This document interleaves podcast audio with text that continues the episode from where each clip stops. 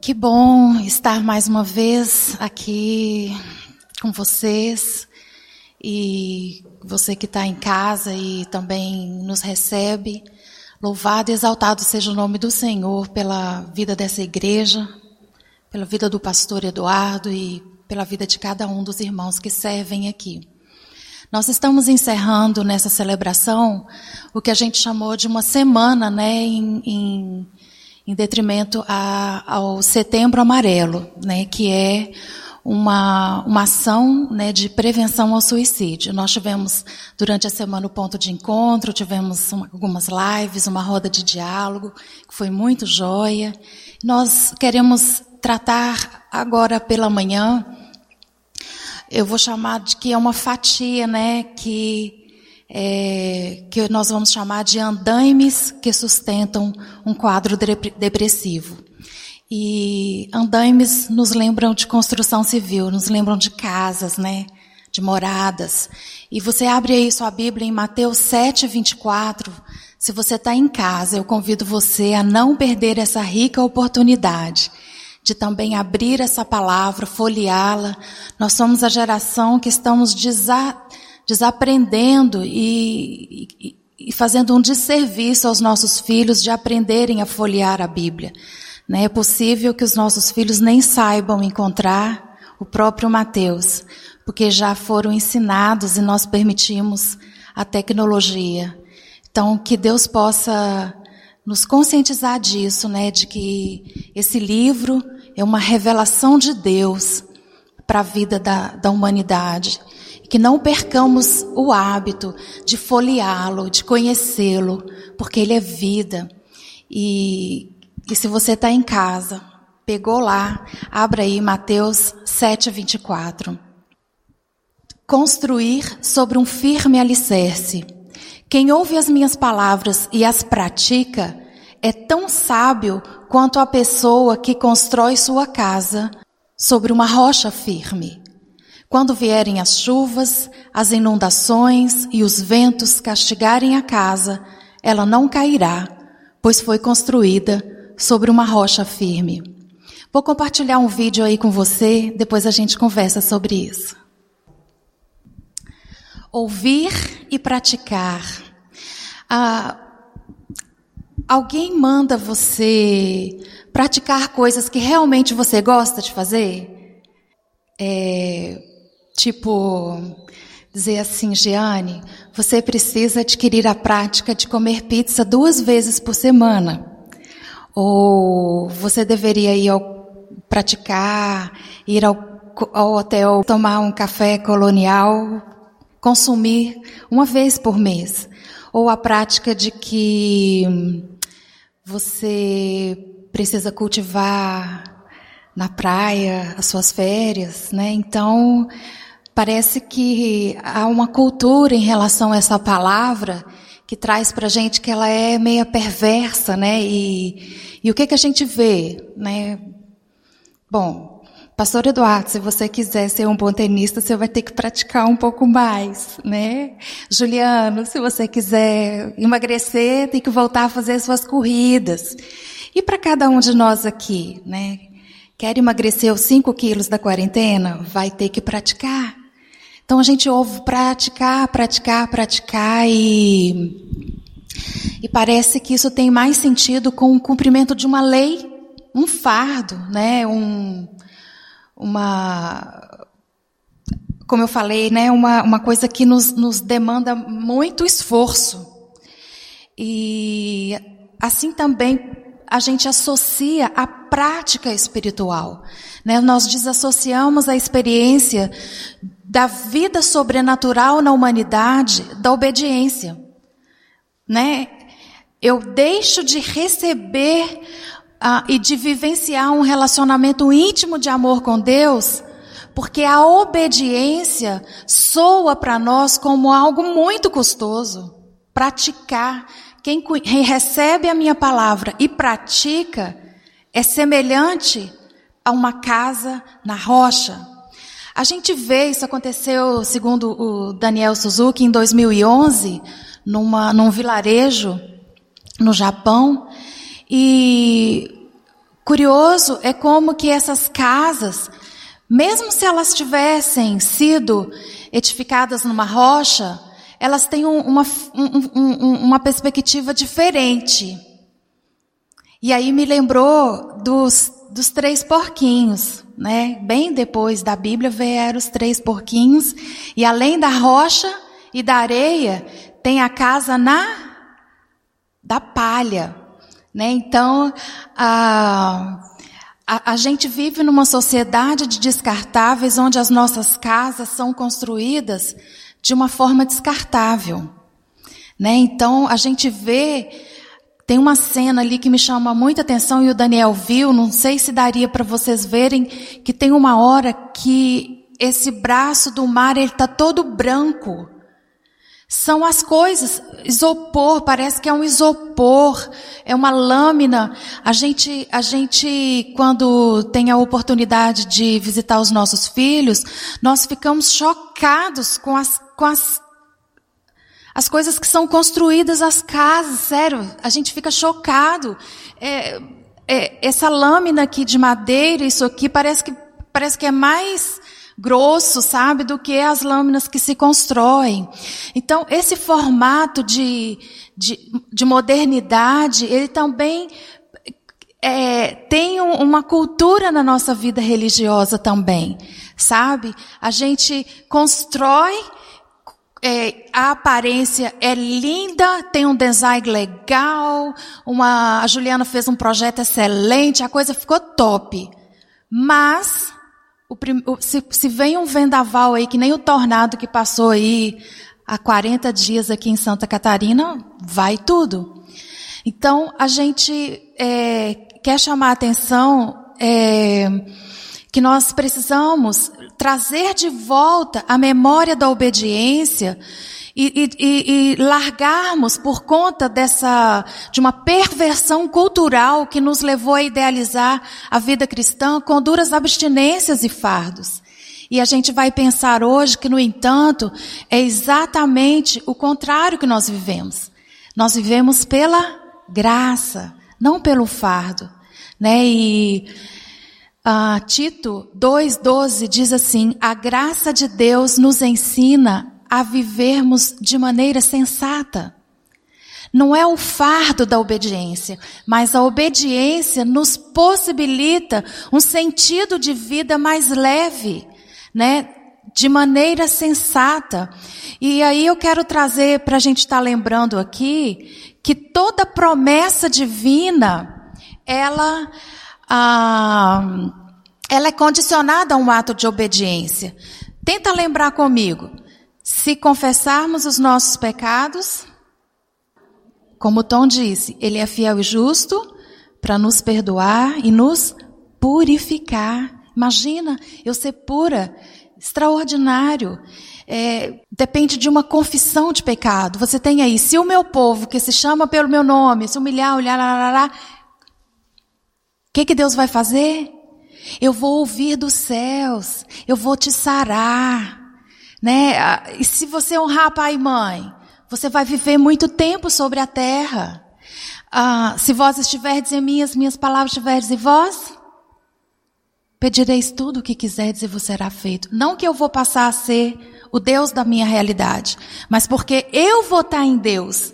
E a vontade dele, ela será a minha. Eu vou conhecer a vontade de Deus. Não que sejam, eu, eu, vou, eu vou ser a deusa da, da situação. Não. Ele permanecerá no governo, mas eu vou estar nele. E a vontade dele será conhecida no meu coração. Então, eu posso pedir o que eu quiser, porque o que eu quiser, ele terá revelado a mim os seus propósitos. Então, a gente pode perceber que a, obediência, ela atrai o favor divino. Por que a gente está falando sobre a construção? Porque a construção, a Bíblia diz que a nossa vida, a nossa casa, né? nós somos o templo do Espírito Santo. Se nós edificarmos na rocha, a gente vai praticar a obediência, né? A, a, prática da obediência, ela atrai o favor divino. De certo, você deve estar perguntando neste momento, por que essas notas iniciais acerca da obediência. Porque a Bíblia, ela tem chaves interpretativas para nós construirmos essa morada e abrirmos a porta de uma vida saudável em todas as dimensões. Então eu quero pensar um pouquinho rapidamente ah, acerca ah, desta construção. Existem quatro classes de causas relacionadas aos distúrbios depressivos. Ah, não poucas vezes elas estão associadas, né? Muito, na maioria das vezes elas estão associadas. Temos as orgânicas que demandam uma abordagem científica, principalmente de caráter nutricional nutricional e psiquiátrico, o meu organismo, o meu corpo físico, né? A gente precisa entender que há essa, essa fatia de, de, de necessidade de, né, de terapia, de tratamento. As causas genéticas que se originam na natureza da heteroteridade, que não podemos desconsiderar que, assim como existe uma herança física, né, nas causas genéticas, existe também uma herança espiritual que pode se expressar organicamente. Eu posso ter uma herança espiritual que, que se manifesta através do meu organismo, do meu corpo, no caso, a própria depressão que a gente está tratando nessa manhã. As causas psicoemocionais, que demandam uma abordagem psicológica e pastoral, através de um mentoreamento. Como que a gente vai cuidar das questões psicoemocionais? Através de um psicólogo e através de um aconselhamento pastoral. O aconselhamento pastoral, quero sempre que a gente conversar aqui agora acerca do, do, do, do aconselhamento pastoral, nós não estamos falando do pastor. Né? Uma igreja que tem um pastor, tem 150 membros, cada membro tem um pai, tem um irmão, tem alguém, né, na família. Então, por isso é que nós temos hoje um altíssimo índice de suicídio. O entendimento de que a, a figura do pastor é responsável pela vida emocional dos irmãos da igreja. E esta é a estratégia do pequeno grupo. O em casa é um lugar de pastoreamento mútuo. Uma igreja que trabalha pequenos grupos, ela tem a tendência de ter pessoas curadas, pessoas restauradas de uma forma muito maior, porque nós cuidamos uns dos outros e é assim que a Bíblia nos ensina. E eu vou abrir e fechar um parêntese aqui também, bastante uh, um assunto assim um pouco complexo, mas eu vou tomar a liberdade de dizer. É, a, a, psicologia, ela faz parte, né, ali de, de um de um estudo, né? É um tipo de. É, é difícil falar que é um tipo de ciência, porque ainda tem essa discussão, não vamos entrar nisso aqui. Mas, se você é, tiver a oportunidade de procurar, quando você procurar um psicólogo, procure alguém que tenha a mesma fé e ordem que você. Né? A ciência não vai defender isso. O profissional ele é treinado a dividir as coisas, a separar as coisas, mas é diferente se você tem o privilégio de ter um psicólogo que é também cristão você vai poder alinhar a espiritualidade nesse processo de cura. É uma opinião particular, não é né, de, de, de nada além do que um, um critério pessoal. E aí nós vamos é, também a, a, quarta causa, como vocês viram aí, as causas espirituais, que demandam uma abordagem de pastoreio visando o nosso relacionamento das leis espirituais com os agentes do mundo espiritual, uh, do mundo invisível. O que eu tenho a dizer sobre isso? Uh, existem leis espirituais, assim como existem leis uh, de tudo. Eu tenho essa, essa Bíblia aqui e Deus pode dizer, joga que eu vou segurar. Ok, se Deus disser, joga que eu vou segurar, eu vou crer e Deus vai cumprir. Mas se Deus não, não quebrar essa lei, se eu jogar essa Bíblia, ela vai cair. Então, isso é uma lei. Né? Existem leis espirituais que, quer eu concorde ou não, elas são estabelecidas. Estão estabelecidas exatamente por essa palavra, como as próprias é, informações que nós lemos aqui. Se eu confessar o meu pecado, eu vou ter a recompensa da, da, né, do perdão de Deus e da purificação. Isso é, um, é uma lei. Então, as leis espirituais, elas foram institucionalizadas pelo próprio Deus. E a quebra de uma lei, ela necessita de, como está dizendo aqui, né, de um alinhamento. Eu preciso discernir a, a iniquidade que a minha vida tenha, tem com relação a essas causas, frente ao, ao mundo invisível, as consequências que eu vou receber se eu não me posicionar, se eu não fizer um ajuste, se eu não mudar a minha realidade.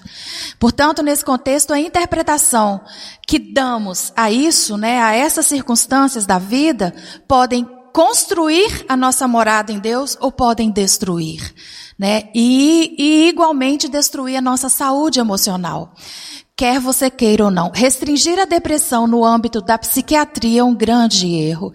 É, 1 Tessalonicenses 5,23 diz que o próprio Deus da paz o santifique inteiramente. Que lindo, extraordinário, que o próprio Deus da paz o santifique inteiramente. Que todo o espírito, a alma e o corpo de você sejam preservados irrepreensíveis na vinda do nosso Senhor Jesus Cristo. integrando aqui a psiquiatria, a psicologia, a nutrição e a abordagem pastoral, nós podemos ter respostas surpreendentes, respostas incríveis. Mas enquanto a, psiqui a psiquiatria tenta resolver a depressão no campo químico, que esse é o chamado dela, a psicologia inclui a alma, mas a parte espiritual ainda permanece muitas vezes ignorada. E é sobre isso que nós queremos refletir nesse dia de hoje, né? A, a fatia espiritual de um quadro depressivo. A fatia espiritual de um quadro depressivo de forma sucinta, porque eu penso que cada item que a gente vai colocar aqui demandava uma, um dia de reflexão, né? A gente pode, é, quem sabe, um dia fazer um retiro e a gente poder tratar desse, desse tema de uma forma mais minuciosa, mas de forma sucinta. Eu convido você a colocar seu espírito nesse momento diante do Senhor. Nós estaremos, eu quero que você feche os seus olhos, onde você estiver, eu vou orar mais uma vez. Senhor, estamos diante da tua palavra, que é vida, é libertação para cada um de nós. E Senhor, agora quando nós iremos refletir acerca de questões espirituais que envolvem toda a nossa vida integral diante da tua presença. Que o Senhor fale conosco, que o Senhor fale a cada coração aquilo, ó Deus, que precisa ser ajustado na tua presença. Que, ó Deus, nesse dia seja um dia especial, um dia de sabe, de, de cura, de libertação. Oh Deus, nós invocamos o Espírito do Senhor, nós pedimos a Ti, oh Deus, um teto nesta hora, de discernimento na vida das pessoas que estão te ouvindo. Deus, faça um mover aqui, tira a gente da inércia, Pai, e mova, Deus, mova com Teu Espírito os corações que estão aqui nesse, neste momento e aqueles que estão te ouvindo, em nome de Jesus. Amém. Quais os andaimes? A gente está falando em construção. Uma coisa que é, muitas vezes a, a, gente lida com, com isso na, na, na, construção civil são os andaimes, eu vou chamar os andaimes que sustentam um quadro de depressão. O primeiro é o princípio do perdão. A ausência de perdão, eu vou chamar isso aí de andaime da amargura. A palavra de Deus diz em Hebreus 12, 14: esforcem-se para viver em paz com todos. Esforcem-se para viver em paz com todos e para serem santos.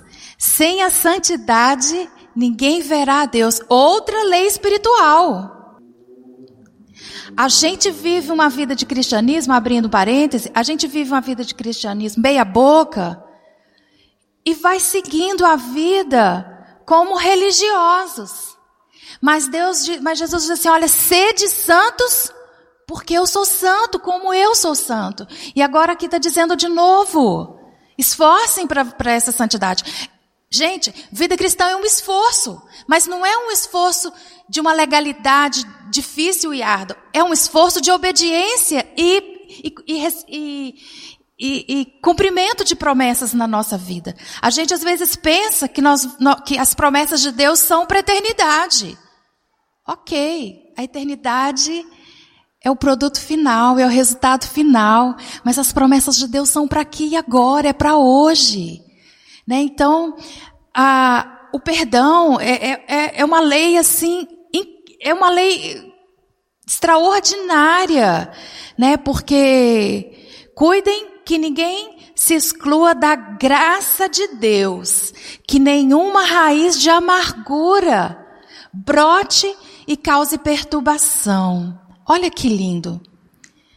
Quando eu absorvo uma mágoa, aquilo é uma raiz que, que, que apareceu ali, nasceu ali, né? E eu não vejo, ela está escondida, mas ela vai desenvolver, né?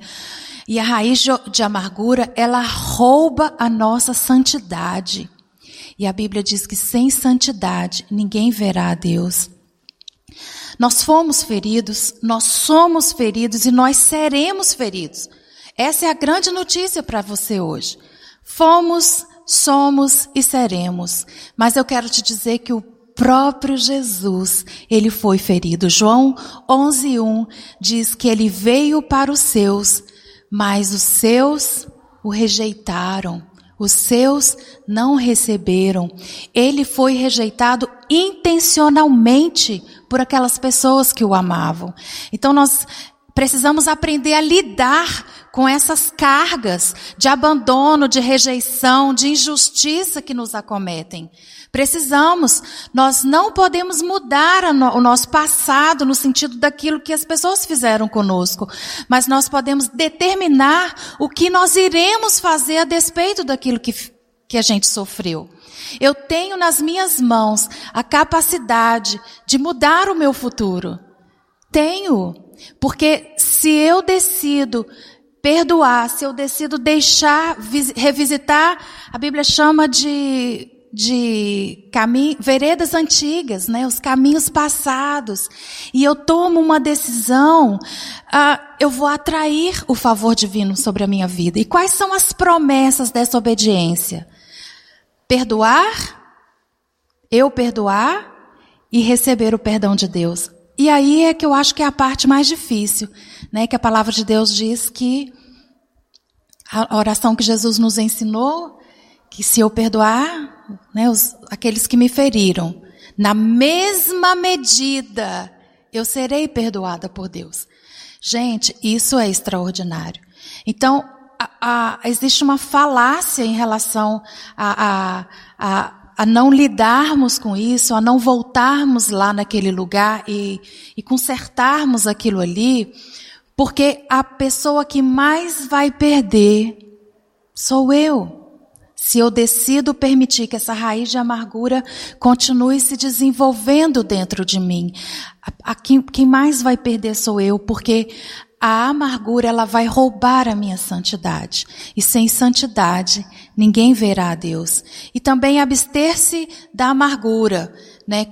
Conquistar santificação.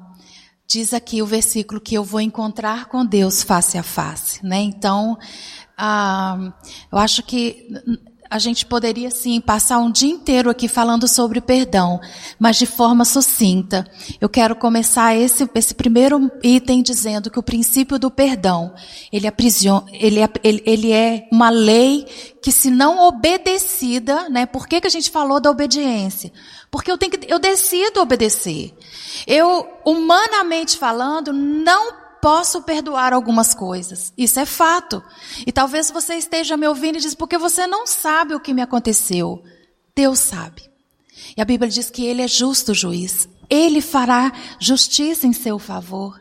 Justo juiz. Então eu não posso, eu digo, Senhor, eu estou diante da tua presença. Eu não consigo. Mas eu decido perdoar. E eu coloco isso diante do Senhor e digo: Deus, trata comigo. Eu decidi. E a despeito do que o Senhor vai fazer com isso, o Senhor muda o meu coração. Porque humanamente eu não consigo. O perdão, irmãos, a liberação do perdão é algo sobrenatural. Não faz parte dessa lei humana, faz parte de leis espirituais que requer de mim obediência. Então, se eu guardo a mágoa, eu retenho da mesma forma a, a relação de Deus para comigo. Então, eu resolvo, eu e, e a pessoa, né, entregando em Deus. Senhor, eu decido. E demais, Deus fará. Porque Deus faz, irmãos. Deus faz.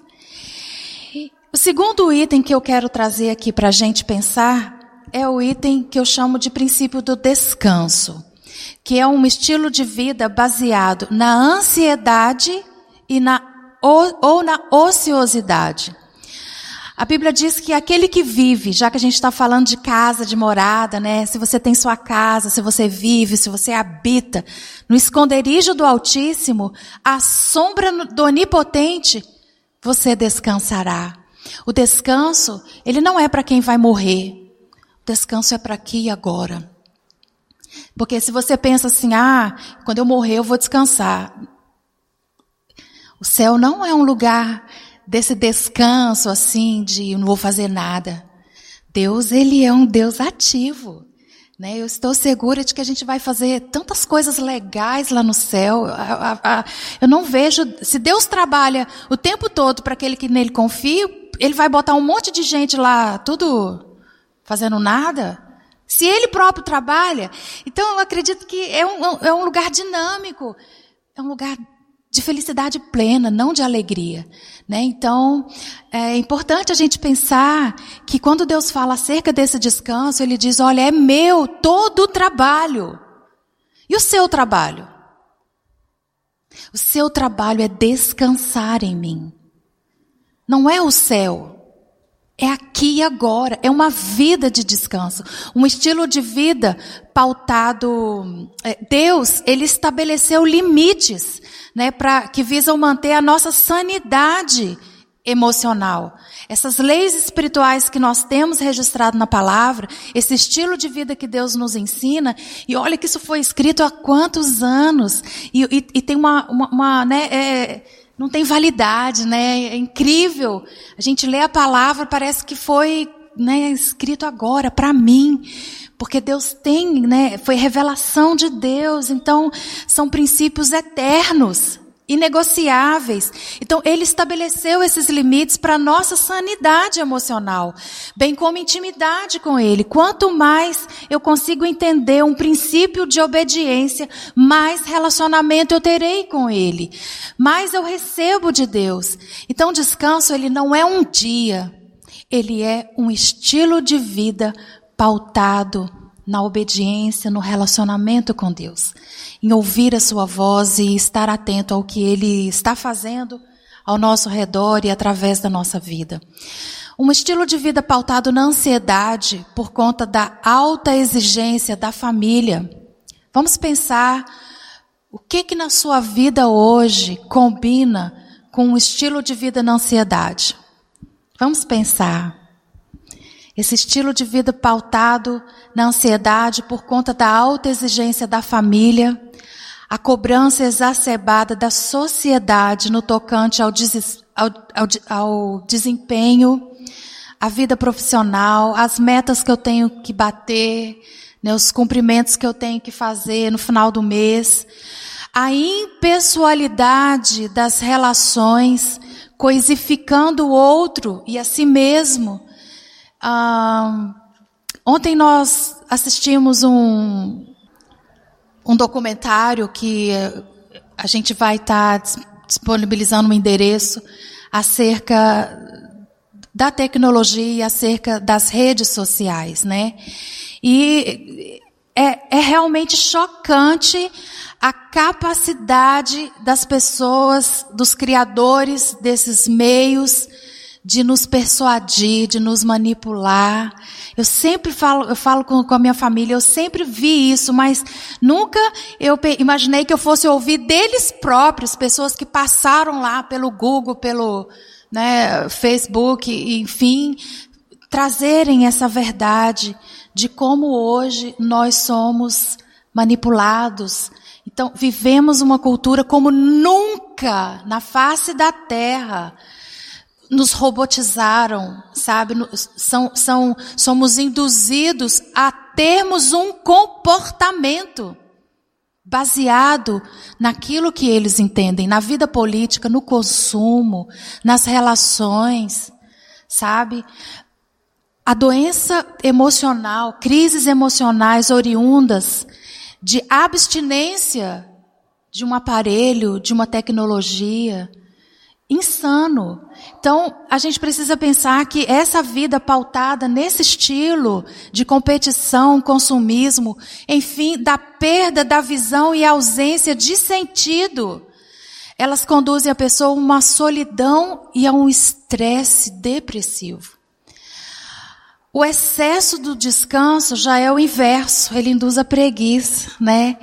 E tem uma frase que eu gosto muito do Marcos, ele diz assim, é, o Marcos Cote, ele diz assim: a ociosidade, a indiferença, a falta de iniciativa, o comodismo e a apatia são sintomas da morte das emoções. Eu vou repetir: ociosidade, indiferença, falta de iniciativa, comodismo.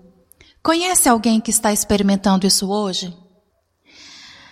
Esses são sintomas da morte das emoções, indicando que estamos perdendo nossa sensibilidade em relação à vida, em relação às pessoas e aos relacionamentos. Algo está realmente apagando dentro de nós. Pesado, né? Muito pesado. Ah, o terceiro quadro, a gente não quer delongar, né? Como eu falei, a vontade que eu tenho é de ficar assim, né, explorando o máximo que a gente puder em cada um, a gente, quem sabe, num outro momento. Mas um outro quadro que a gente vai falar hoje é com relação a um quadro de passividade. O que, que é essa passividade? Podemos definir a passividade como um estado espiritual que mantém a pessoa num estado de contínuo, um estado contínuo de baixa autoestima, insegurança e principalmente apatia em relação a hábitos pecaminosos que pratica ou abuso que sofreu. Uh, existem três tipos de abuso que seria o abuso sexual, a bestialidade, a pornografia, especialmente a pornografia. Ela institucionaliza um quadro de passividade. Quando lidamos com uma pessoa em depressão, que, não, que nós não conseguimos demovê-la desse quadro de passividade, nós certamente estaremos falhando com ela. Iniciativa é a capacidade de quebrar a inércia e não tolerar o comodismo. Iniciativa é uma palavra-chave aqui.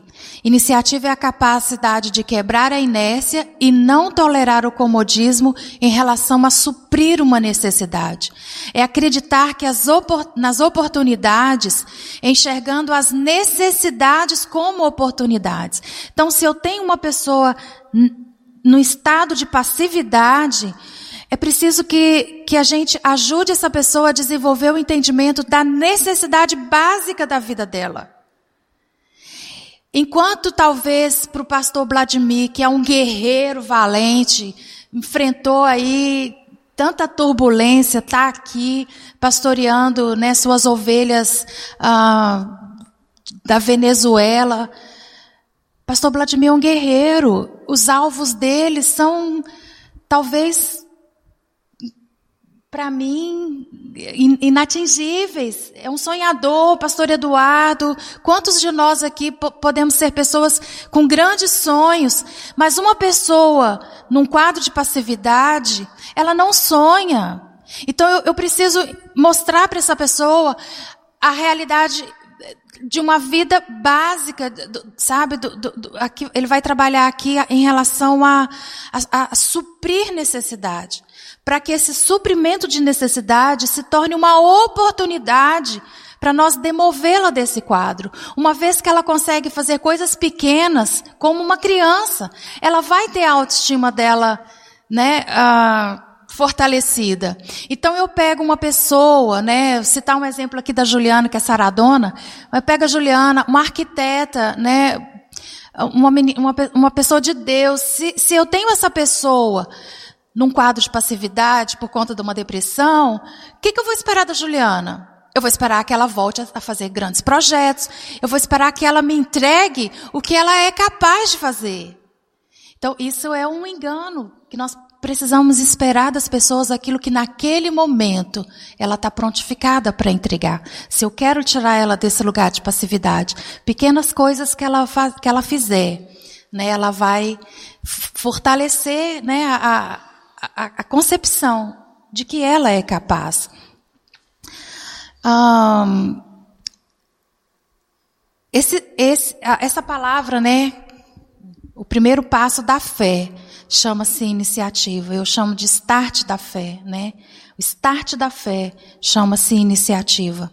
E a falta de iniciativa, ou seja, a ociosidade, proporciona a falência da alma, mentalidades miseráveis, doenças emocionais e um campo aberto para o diabo semear o pecado. A quarta situação que a gente vai trabalhar, eu vou chamar como crise existencial por falta de objetividade na vida. Então, parece que é uma cadeia, né? Que, que às vezes se somatizam ali. É muito mais, é, é algo diferente da, da passividade. A pessoa não está num quadro de passividade, ela está ligadona, ela está. Mas ela ela não tem um objetivo na vida, né? Ela está numa crise existencial. Às vezes as próprias crises do ciclo vital tiram o chão da gente.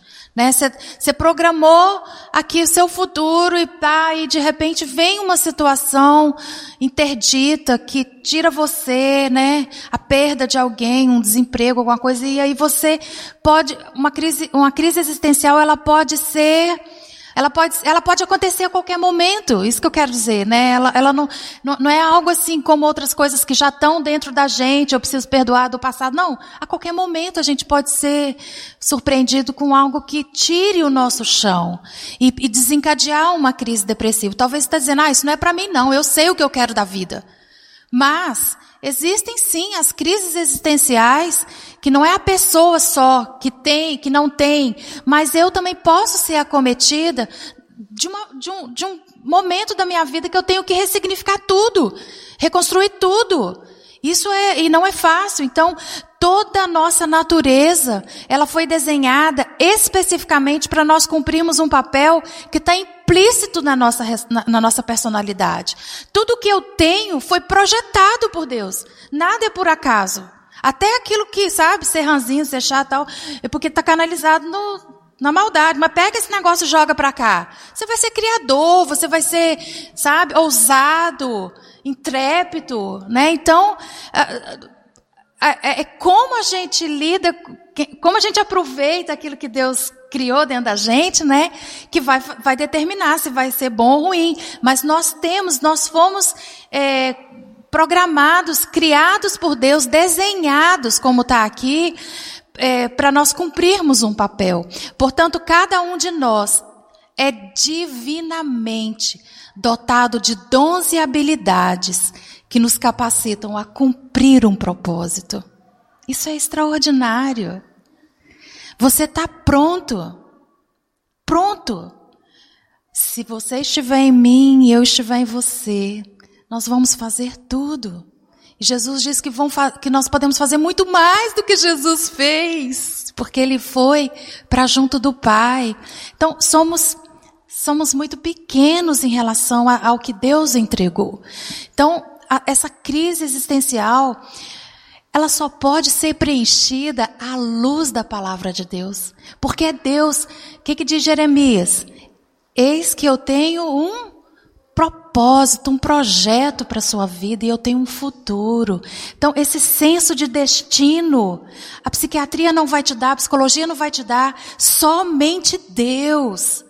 O relacionamento com Ele vai te dar aquele senso de sentido que você trabalha um sábado até morrer e você chega em casa hiper mega feliz porque você conseguiu abençoar pessoas.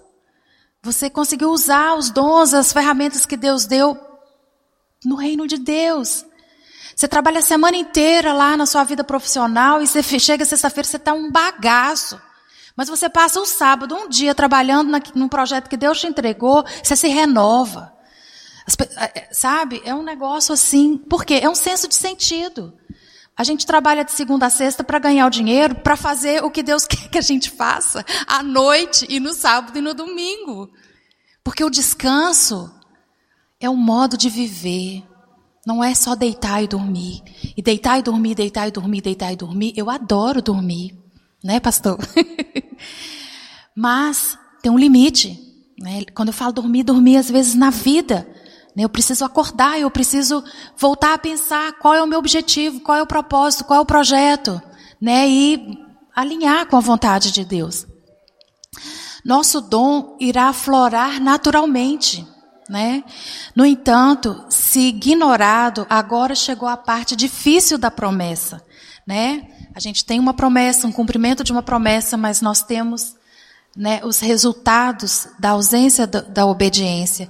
Mas, no entanto, se ele for ignorado, a vida se tornará fútil e definhada. Vamos lá em Mateus 13, 12, que diz bem assim: Pois ao que tem, dar-se-lhe-á, mas ao que não tem, até aquilo que foi dado lhe será tirado. Tudo que Deus te deu foi para você fazer parte do ministério de Jesus. Qual é a sua área? Ah, eu já trabalho a semana inteira com criança, vou cada domingo vou mexer com criança, vou não. Vai mexer com o quê? Então, você vai dar o seu melhor lá, dê o seu melhor. Não estou dizendo para vir para a igreja, trabalhar na escola dominical. Ótimo isso, mas eu estou dizendo o seguinte. Uh, a gente precisa ter esse entendimento de que é um chamado. Deus tirou Pedro lá das redes, né? Mas ele diz, vão ser pescador de homens. Deus vai usar a nossa profissão, a nossa capacitação para os seus propósitos, não os meus. E se eu, na minha vida profissional, se, se, o, se o meu senso de sentido, ele não validar isso, até aquilo que Deus já me deu, vai ser tirado. E olha que lindo aqui, Mateus 21, 19, eu acho que está aí.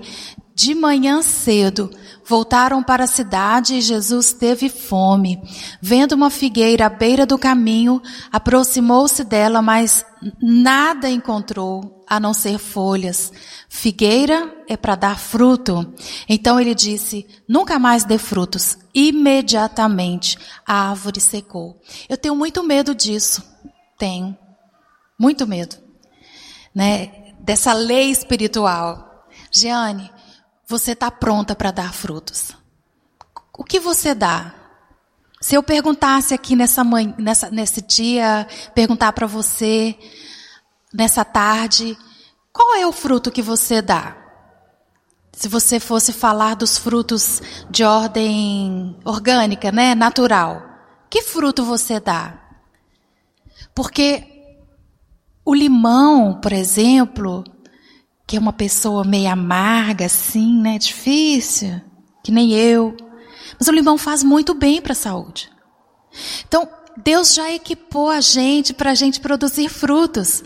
Mas se Jesus, se Ele de repente quer usar a gente, quer que a gente seja um instrumento de algo no, no projeto que Ele quer nos utilizar, se a gente não emite esses frutos, eu tenho medo de Jesus dizer assim: não, nunca mais vai dar. Cansei de esperar da Giane. Cansei. Né? Então, e diz que imediatamente. Poxa vida. É você ter dons, você ter talentos, parece que aquilo está engessado. Já se sentiu assim? Você sabe que você é. Gente, eu sou boa demais nesse negócio, mas tem tantos anos que eu não. Sei lá, me deu um troço, assim, paralisei. Isso é uma estrutura pecaminosa, um quadro realmente de, de pensarmos numa, numa crise existencial que a gente possa estar vivendo e precisamos tomar uma decisão de sair da passividade e entrarmos em contato com o que Deus está fazendo e quer fazer através de você. Portanto, em relação a isso, a questão de um sentido de vida, nós temos quatro situações fundamentais que vão determinar a de identidade, que vai dizer assim, quem sou eu, de objetividade, de onde eu venho e para onde eu vou, valores, que tem valor para mim, o que é essencial para mim, essencial, importante, e assim vamos determinando as questões de valores na nossa vida. E a cosmovisão é como eu vejo, né, como eu interpreto a minha realidade. Então essas questões, elas precisam ser sempre, sempre, sempre levadas em conta ao longo da nossa vida. E nós temos agora um, um, um tema que, como eu falei, a gente está conversando aqui de questões de espiritualidade que envolve um quadro depressivo. E algo que precisa, assim, que, é, que às vezes passa batido é uma aliança de caráter iníquo, uma aliança de sangue de caráter iníquo. O sangue é um elemento altamente espiritual que coloca-nos em contato com o mundo invisível. O sangue, ele constrói alianças de caráter espiritual e eterno, estabelecendo uma ligação entre o mundo físico e o mundo espiritual. Hebreus 10, 19 diz: Portanto, irmãos, temos plena confiança de entrar no santo no lugar santíssimo pelo sangue de Jesus, por um novo e vivo caminho que ele nos abriu por meio do véu, isso é, do seu corpo.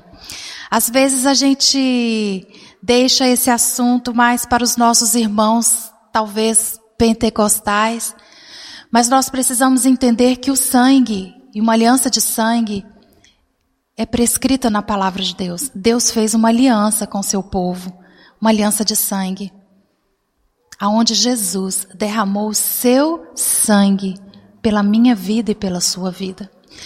Isso é sério, e aí nós teremos hoje situações em que nós desapercebidamente podemos colher um quadro de depressão anos e anos e anos por nós não revisitarmos algumas coisas que eu vou chamar de votos, de, de é, autoridades espirituais que, que nós, ou pessoas ah, que, que são autoridade espiritual sobre a nossa vida, fizeram em nosso favor. E eu trouxe aqui alguns que a gente poderia trazer, conversar sobre aborto. O aborto, o homicídio e o suicídio são três que são três que a gente pode pensar também como uma consequência da nossa descendência. Não só na minha vida, como também colocar isso diante do Senhor para que esse sangue seja redimido da minha vida e geração. As cirurgias espíritas ou tatuagens cujo propósito, cuja motivação e a situação que ela foi feita tenha sua essência contrária à palavra de Deus. Né? Nós temos hoje um mundo, né, entre aspas, né, um mundo de tatuagens que elas ah, são feitas é, como pactos, como sinais de compromissos, de votos que elas são feitas, né? Às vezes a gente acha até bonito na, na pessoa e não tem noção do que aquilo está determinando o futuro dela. Então, a, como é que a gente lida com isso? Talvez você esteja perguntando como é que a gente lida com isso. Ah, a Bíblia diz que nós, se nós confessarmos os nossos pecados, Ele é fiel e justo para nos perdoar e nos purificar. Qualquer ato, qualquer, qualquer iniquidade, Deus está pronto, a sua onipotência, a sua grandeza vai nos perdoar e nos purificar.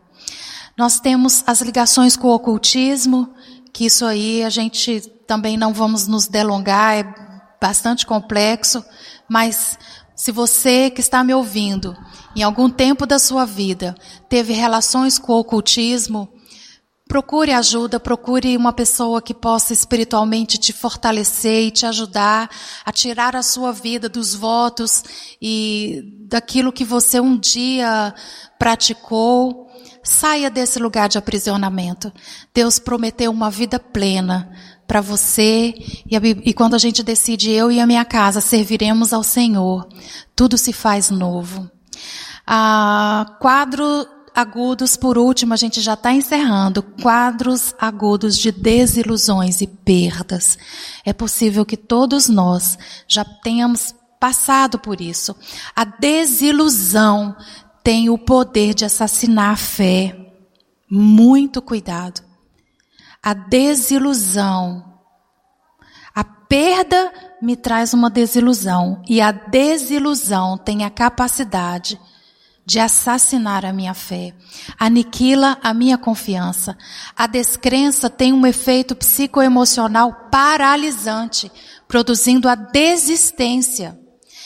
Se, sem algum tipo de reação, a pessoa entra ah, num processo de desistência, né? Se eu não reajo, é que nem a passividade. Se eu não reajo, eu vou entrar numa vibe de desistência e essa desistência vai gerar em mim a indiferença, uma terrível tendência ao isolamento.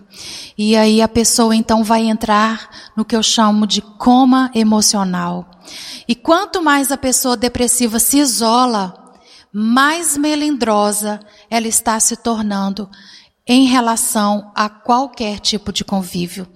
Sabe aquela pessoa que já se acostumou com o isolamento? Eu me sinto bem. Não, não, uma semana não saio do quarto, nem vi passar. E isso vai, sabe, virando um ciclo vicioso, né? E como diz assim, a, a, a descrença traz a desistência, a desistência, a indiferença, a indiferença, o isolamento.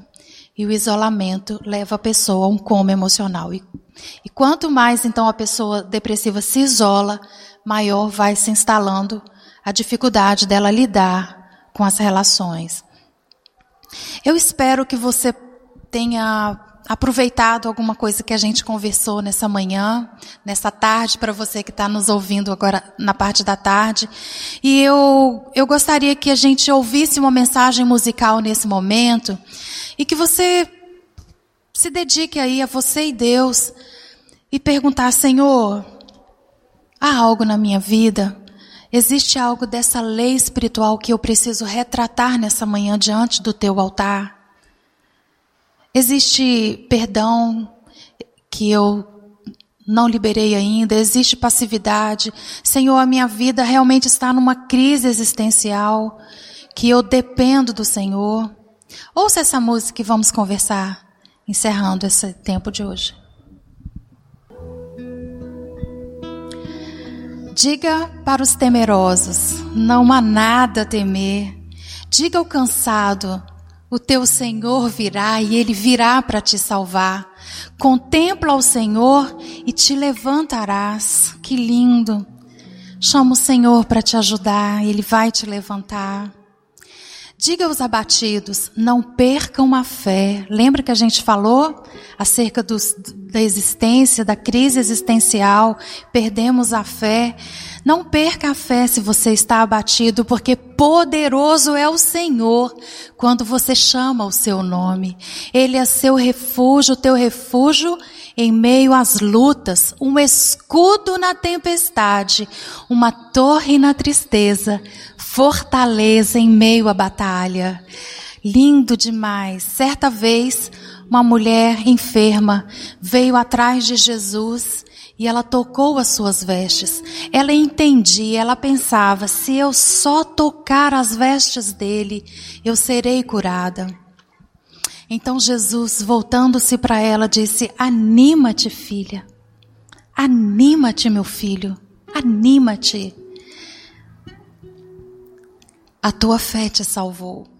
E desde aquele instante, a mulher ficou curada. Perdoe, descanse em Deus, busque ser útil e viva com propósito. Revogue as suas alianças iníquas. Liberte-se do ocultismo e deixe que a graça abundante de Deus cure as suas feridas. Deixa Deus te salvar, porque antes dele curar a nossa depressão, ele quer nos salvar. E quando nós somos salvos de nós mesmos, quando nós somos salvos da perversão, como somos salvos dessas leis espirituais que nos aprisionam, nós somos curados. E a Bíblia diz que com a mesma medida que eu sou curada, eu vou curar os outros. Esse é o senso de sentido para Deus. Que Deus possa abençoar a sua vida, que você continue refletindo acerca disso. Nós estamos aqui na primeira igreja em Brusque e podemos, como comunidade de fé, ajudar você a vencer a sua dificuldade.